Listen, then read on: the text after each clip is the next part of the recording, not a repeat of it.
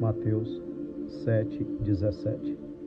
Semelhantemente, toda árvore boa dá frutos bons, mas a árvore ruim dá frutos ruins. Impressionante a simplicidade de Jesus e ao mesmo tempo a sabedoria profunda para nos ensinar a discernir os bons dos maus frutos, mas sobretudo discernir a árvore boa da árvore ruim. Pare, pare de tentar dimensionar, avaliar, analisar as pessoas pelas suas palavras. As palavras são tão fáceis na boca, é tão fácil a pregação do lábio, é tão fácil o discurso, é tão fácil dizer, juntar palavras e até impressionar. Porém, quando a palavra não tem atitudes, quando a palavra não tem ações, quando a palavra não tem exemplos, é vazia. Embora a palavra não volte vazia, porque vai depender do coração que a recebe, porque há quem aproveite de alguma forma a palavra para si mesmo.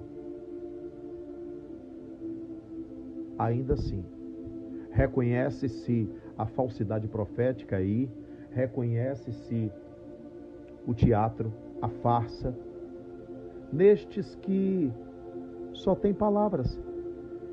Quando precisamos tanto neste mundo de ações concretas verdadeiramente transformadoras, Jesus nos conclamava a um caminhar. Isso é ação. Ele nos conclamava a uma prática. É a prática.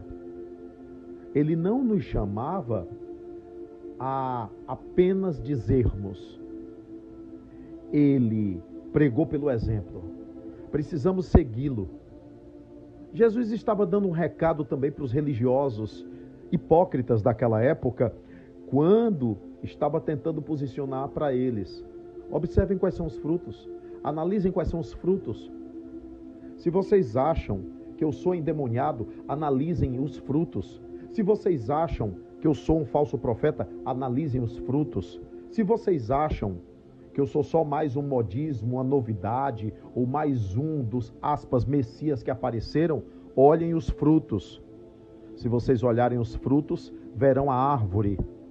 Porque uma árvore boa não pode dar maus frutos, e uma árvore ruim não pode dar bons frutos.